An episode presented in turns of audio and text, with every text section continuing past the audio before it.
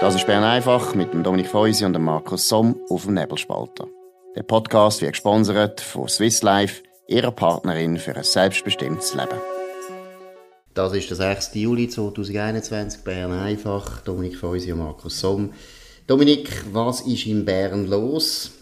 Ja, grosse Corona-Pressekonferenz der Fachleute vom BAG. Äh, es ist die Delta-Variante hat jetzt schon 30 Prozent von der Ansteckungen in der Schweiz und es sind 271 neue Ansteckungen gemeldet. Das sind 112 Prozent mehr als am gleichen Tag von der letzten Woche. Ganz schlimm, dramatische Szenen.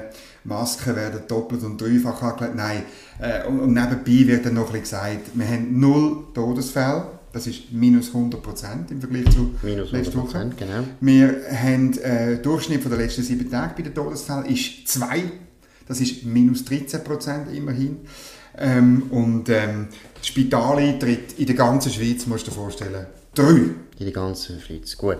Und es geht wie immer noch darum, flatten the curve. Und ich glaube, die ja. Kurve ist relativ flach. Ich glaube, die Spitäler können aufatmen. Wie viel hast du gesagt? Drei drei Spitaleintritte. Ja. Also das können wir bewältigen, da sind wir dankbar.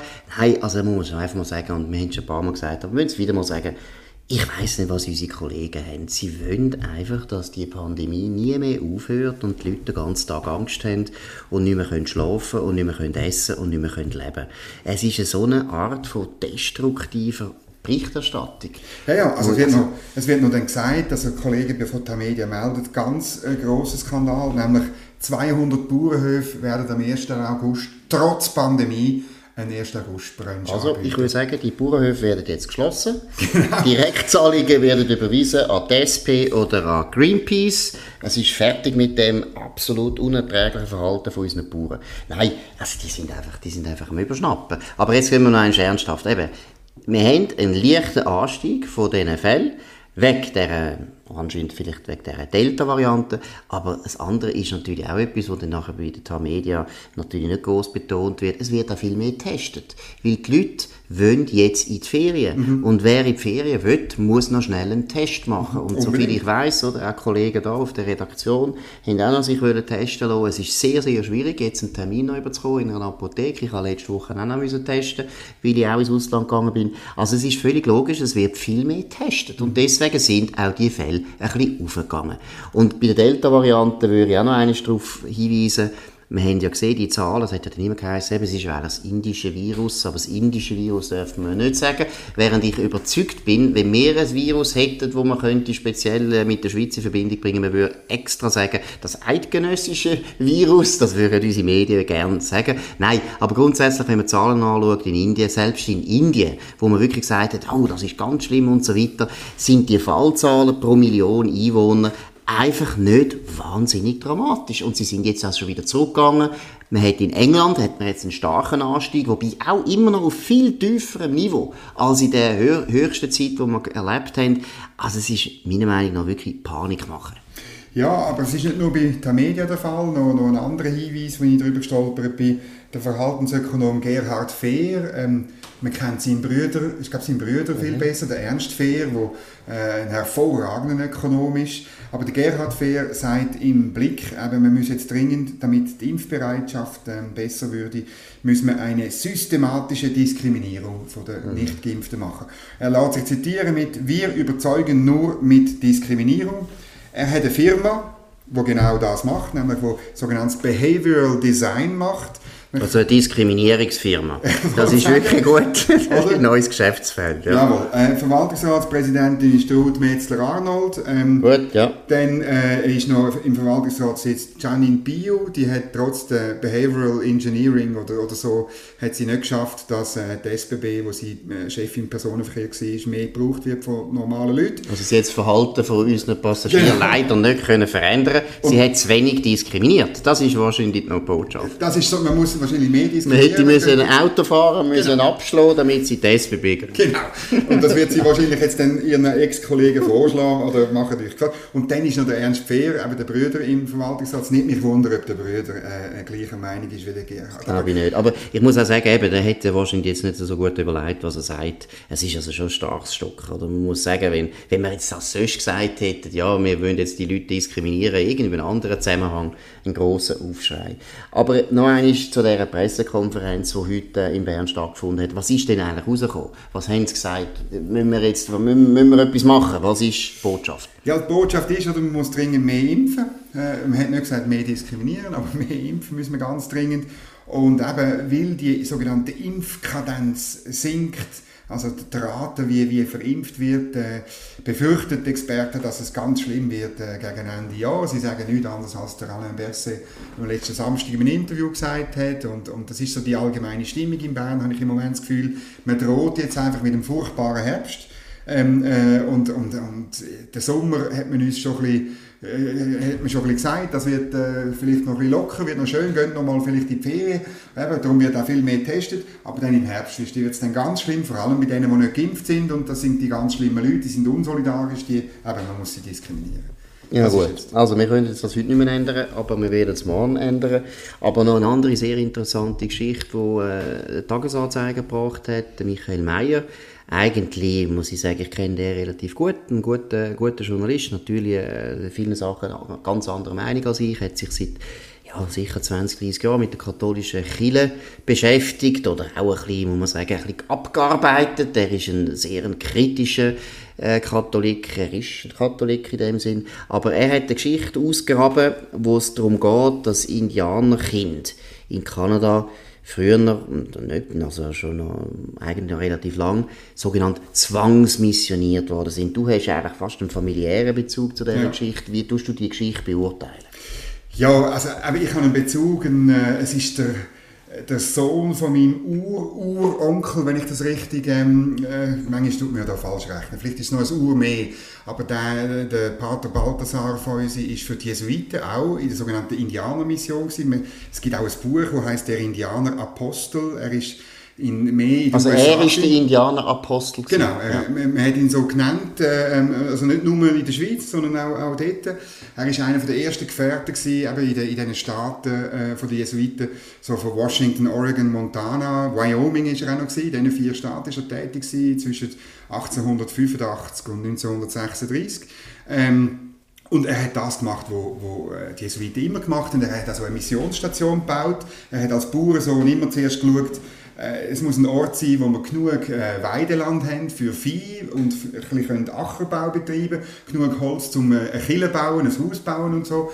Und die zweite Stufe war immer, dass er eine Schule gebaut hat. Und mhm. die Schulen, die, die, die sind so Indianer-Missionsschulen Ähm, äh, und ich meine, die Zustände sind sicher nicht schön gewesen, da bin ich sicher. Und zwar nicht nur in der Schule nicht, sondern auch in den Indianerreservat selber. Die Frage ist, was schlimmer war, oder? Das müssen wir noch genau anschauen. Gut, es ist schon klar gewesen, das Ziel, oder? Man hat die Indianer wollen sesshaft machen, man hat sie zwangsassimilieren. Sie sind mhm. ja Nomaden gewesen, also da, nicht alle Indianer sind Nomaden gewesen, aber die in den nordamerikanischen Steppen sind natürlich Nomaden gewesen. Man hat sie zu Christen machen.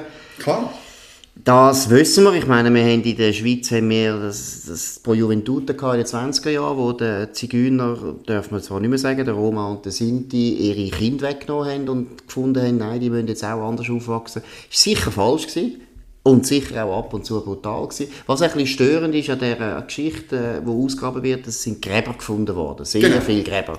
Wie soll, wie soll man darüber denken? Ja, aber man hat im Umfeld von, von so bestehenden Schulen, die damals von Katholiken geführt werden, eben auch von Schweizer Katholiken, äh, von Leuten, die Bezug zu Einsiedeln, zum Kloster Einsiedeln, hat man wirklich hunderte von Gräbern gefunden, aber es steht im Artikel nicht, an was die gestorben sind und ob die plötzlich gestorben sind. Es kommt ein bisschen daher, als wären das Massengräber irgendwie, wo, wo, wo von einem Massaker herstammen. Ich meine, dass an diesen Schulen auch Kinder gestorben sind, dass Krankheiten geherrscht haben oder so, äh, muss sich vorstellen, wie die Winter sind. Also in, es gibt eine Biografie über den Balthasar Feusi, wo er etwa die schreibt. Das ist Temperaturen von minus 30 Grad sind nichts Spezielles gewesen. Äh, ähm, und, und es sind Leute gestorben im Winter. Es ist, Kälte ist gefährlich, oder? Also, aber von dem her, man sieht, man soll das wirklich, ich finde wirklich, man muss es noch genauer erforschen. Ich will wissen, was da genau gelaufen ist aus der Biografie, die es über den Balthasar Feusi gibt, oder weiß ich, dass sie immer eingequetscht sind zwischen den Bedürfnissen der Indianer und auch der Regierung. Also die Regierung hat x-mal probiert, die Schulen von den Jesuiten zu schliessen. Und zwar mit dem Argument, äh, also mit zwei möglichen Argumenten. Einerseits eben, man die Indianer aus ihren Stammesriten äh, und ihrer, also so ein bisschen Apartheid, man sie eben rausnehmen, das sei falsch. Und auf der anderen Seite, die Schulen sind es gut. Also er hat äh, ein, äh, die Quellenlage bei ihm ist jetzt so, er hat alles seiner Schwester Rosina von uns heimgeschickt in Briefen und in einem Brief schreibt er, dass, sie, dass seine Schüler ähm, äh, viel zu gut abgeschnitten haben in einem Test in einem County und dass dann die Politiker gekommen sind und gesagt haben, die Schule muss zugehen, das ist gut, das ist eine Privatschule, oder? Oder man hat wieder die Unterstützung für die Schule hat man gestrichen. Oder in einem, in einem anderen Brief schreibt der äh, Rosina, du musst dir vorstellen, jeden Tag kommen irgendwelche grusige Weisse oder auch Indianer und wenn von meiner Mädchenschule zwölfjährige Mädchen mir abkaufen. Und er hat dann, also, ja. und er schreibt dann ihr, du musst dir vorstellen, ich habe immer einen geladenen Colt im, am, am Hosenbund oder an der Soutane, oder? Weil ich, weil, weil ich die vertreiben will. Und er hat verlangt, dass ein Mädchen erst verheiratet werden wenn sie mindestens 16 sind und wenn der Mann, der sie heiraten will, den Katechismus auswendig gelernt hat. Aber haben denn, äh, haben denn die Indianer Zwangsehe gekannt, oder ist denn das gewesen? Also es hat einfach offensichtlich einen Mädchenhandel gegeben, mhm. ähm, kommt aus diesen Quellen raus, oder? Man, hat, man hat Frauen als, als wahr betrachtet mhm. mhm. ähm, und, und man hat sie auch zwangsmäßig verheiratet, oder? Mhm.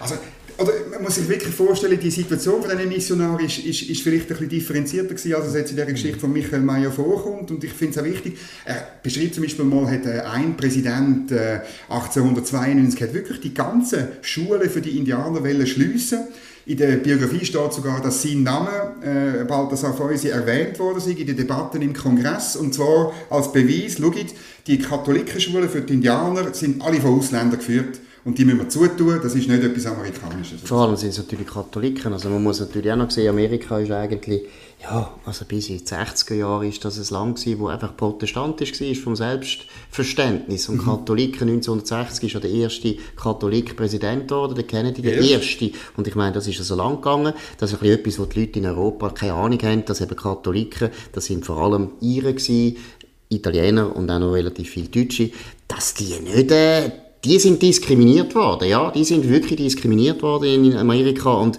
ich kann mir sehr gut vorstellen, dass die Jesuiten sind nicht wahnsinnig beliebt gewesen. Die Jesuiten sind ja häufig nicht so beliebt gewesen, weil sie eben auch noch relativ erfolgreich sind in der Mission Missionsarbeit. Das ist das eine. Aber ich finde, es ist eben auch wieder mal so eine Geschichte, die zeigt, es kann nicht sein, dass wir mit unseren heutigen Maßstäben die Vergangenheit einfach genau. so beurteilen. Ich meine auch, was rauskommt in dem Text ist auch wieder, ja, die Indianer sind nur Opfer und die Indianer sind auch nur Liebe gewesen, oder? Eben deshalb finde ich das mit dem Mädchenhandel interessant. Also, es ist nicht so schwarz und weiß, wie wir das gerne mhm. hätten, wo immer der Europäer oder der Amerikaner mhm. der Böhlimann ist und mhm. die Indianer ist der Lieb. Das ist mal falsch. Und das Zweite, was ich eben wirklich auch ein bisschen, ja, ein bisschen unerträglich finde, du kannst nicht einfach sagen, irgendwie 150'000 mhm. Gräber haben sie gefunden und sie sagen nicht, warum. Ich habe keine Ahnung, warum die gestorben mhm. sind. Und das ist so meiner Meinung nach so eine Art von Verdächtigung. Oder du mhm. hast so das Gefühl, oh, das ist ein ganz schlimm. Was haben sie mit diesen Kindern gemacht? Ich habe nicht keine Ahnung, ich weiß es nicht. Und kann gut sein, dass die Kinder vor Kummer gestorben sind, weil sie ihren Eltern weggenommen worden sind. Ich weiß es nicht. Keine Ahnung. Also aber das muss stehen. Ja, aber das muss einfach stehen. Vielleicht ist es auch ein irgendein Virus ja. Ja, ich meine, das ist ja bekannt. Die meisten Indianer in den beiden Amerika sind gestorben, wo die Europäer gekommen sind, an Krankheiten, die sie nicht gekannt haben, oder? Genau. Das ist auch ein wichtiger Punkt. Aber gut, eine interessante Geschichte auf jeden Fall. Also ich wollte einen Punkt wollte ja. ich wirklich noch sagen, oder? Er, er, schreibt am Schluss seiner, seiner Schwester heim, oder? Dass er bei Verhandlungen von der, von der Flathead-Indianer in Montana ist er beizogen worden, von den Indianern weil die Indianer Angst hatten, sie werden über den Tisch gezogen beim Vermessen vom Land. Und er hat prompt gegenüber der, du hast es vorher richtig gesagt, der protestantischen Abgesandten von der Regierungen, oder? Die haben natürlich gemerkt, die Indianer haben einen dabei, der kann rechnen, der kann ausrechnen, wie groß ist ein Acre und wie groß ist das Land und wie viel Geld ja, können wir über, gern, ja, haben sie überhaupt nicht gern gehabt, ja, oder? Und er ist wirklich, und er ist von denen auch am Schluss Ehrenmitglied geworden von dem Stamm, von diesen Flathead Indianern. Ja, und man muss auch noch betonen, die Jesuiten haben ja einen ganzen Staat eigentlich gegründet in Südamerika. Paraguay ist ein Jesuitenstaat gewesen und der hat einen unglaublich guten Ruf gehabt, auch im 18. Jahrhundert, weil die Jesuiten damals als sehr, sehr humanitär gegolten haben, die Mission Missionsarbeit eben gut gemacht haben und so weiter. Also auch das ist alles ein bisschen, ein bisschen komplizierter, als das dargestellt wird. Vielleicht noch eine letzte kleine Anekdote wegen dem, was wir gesagt haben, eben wegen dem protestantischen Amerika. 1940 wo, oder 1941, muss ich sagen, wo die Amerikaner dann wirklich in den Krieg eingetreten sind, nach Pearl Harbor, äh, hat der Präsident Roosevelt, du bist eigentlich 41 oder 42, muss jetzt gerade überlegen. 41. 41, stimmt das? Gut, okay, stimmt, gut. Da hat der Präsident Roosevelt sein Kabinett zusammengesammelt und in dem ganzen Kabinett hat es einen Jude gegeben und einen Katholik. Und dann hat er die zwei beiseite genommen und hat gesagt, lasst mal, ihr zwei. Wir sind ein protestantisches Land. Und ich will nie hören während dem Krieg irgendeine katholische oder eine jüdische äh, Wortmeldung, das geht nicht. Wir sind Protestanten. Einfach, dass, dass die Leute sich einmal ein bisschen vorstellen wie das war. Das war ein super protestantisches Land gewesen. und logisch sind dann die katholischen Missionsschulen nicht so wahnsinnig beliebt gewesen. Ja, ja. Ja gut, das war es von Bern einfach. Heute am, äh, jetzt habe ich das Datum wieder ver vergessen. Gut, morgen haben wir wieder die gleiche Sendung zur gleichen Zeit auf dem gleichen Kanal. Danke vielmals für die Aufmerksamkeit und bis bald. Das war Bern einfach mit Dominik Feusi und Markus Somm auf dem Nebelspalter. Der Podcast wird gesponsert von Swiss Life, ihrer Partnerin für ein selbstbestimmtes Leben. Den Podcast könnt ihr auf nebelspalter.ch abladen und auf allen gängigen Plattformen wie Spotify oder Apple Podcast und so weiter.